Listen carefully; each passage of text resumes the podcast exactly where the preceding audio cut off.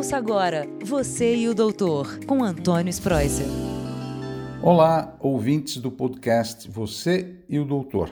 Nesta semana temos um, um assunto com mais novidades sobre a Covid-19 para orientá-los e orientá-las. Isto aqui é uma troca de ideias, uma atualização semanal nesse especial que a gente está fazendo com vocês aqui no nosso podcast você e o doutor, que é sempre um prazer conversar com vocês, viu?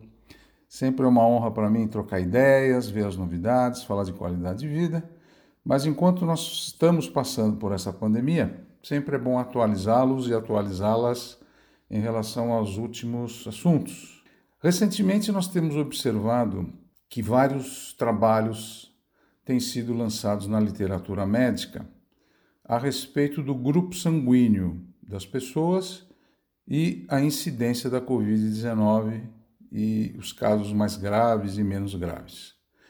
Esses três trabalhos eles foram realizados na cidade de Shenzhen e Wuhan, no centro universitário, e no grupo de medicina infecto-contagiosa dessas duas cidades.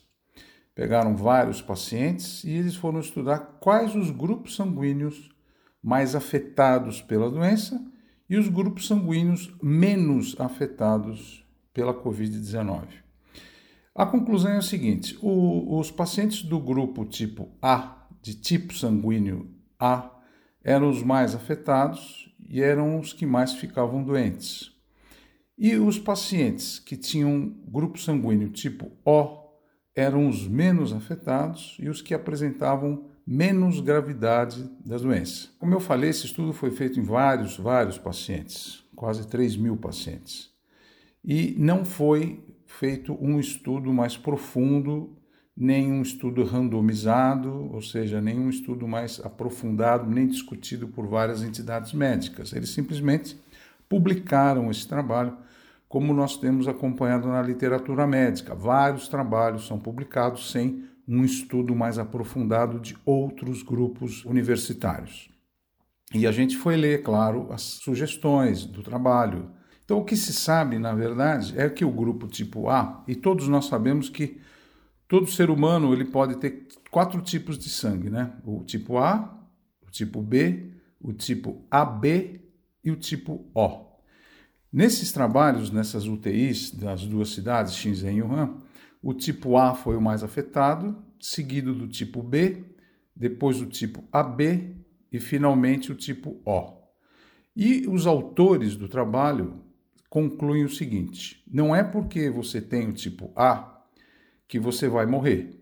E não é porque você tem o tipo O que você não vai cuidar da sua saúde, não vai lavar as mãos, não vai fazer isolamento. Esse foi um achado desse estudo e que muitas vezes não dá nem para ser paralelo à nossa população.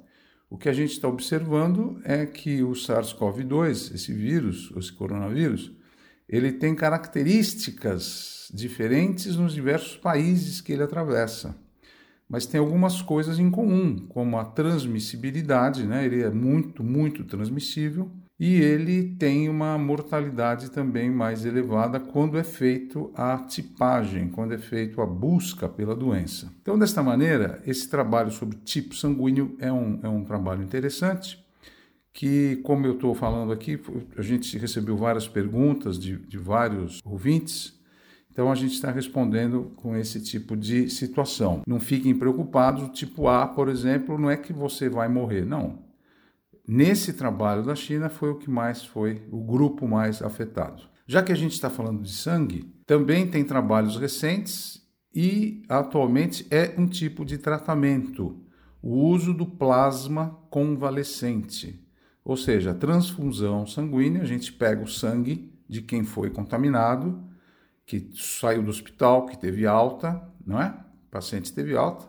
Esse paciente entra numa lista de protocolo ele é chamado ou ela é chamada de volta ao hospital, passados de duas a três semanas até um mês, até 45 dias, e é estudado novamente, fazem uma coleta de sangue para ver se esse sangue pode ser dado por uma pessoa que está em estado grave numa semi-intensiva ou numa UTI. E qual é o pensamento? O pensamento é assim: toda vez que a gente tem uma infecção, o nosso corpo produz anticorpos contra aquela bactéria ou contra aquele vírus.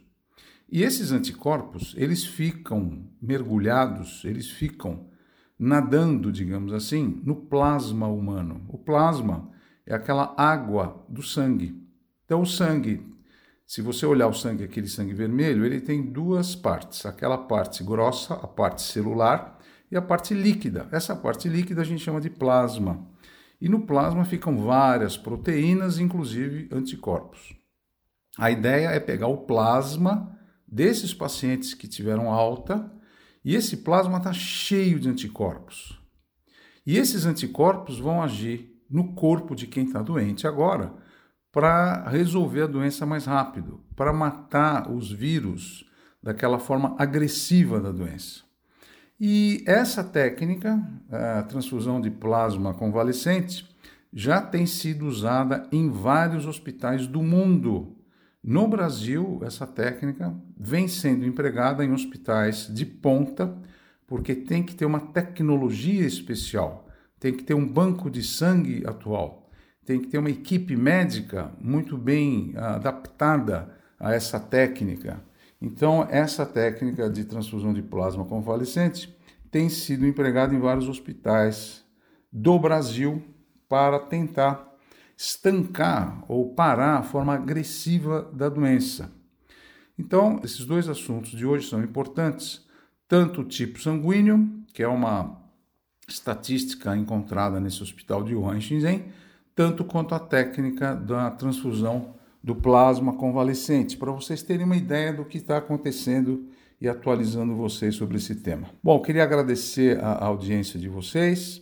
Semana que vem tem um novo assunto sobre essa pandemia e sempre coisas novas, sempre ideias boas e otimismo. A gente não pode ficar para baixo.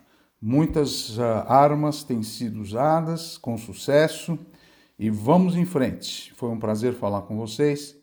Fiquem com Deus e desejo a todos muita saúde, muita qualidade de vida e vamos em frente. A semana que vem tem mais podcast Você e o Doutor. Obrigado, um abraço. Você e o Doutor, com Antônio Spreuser.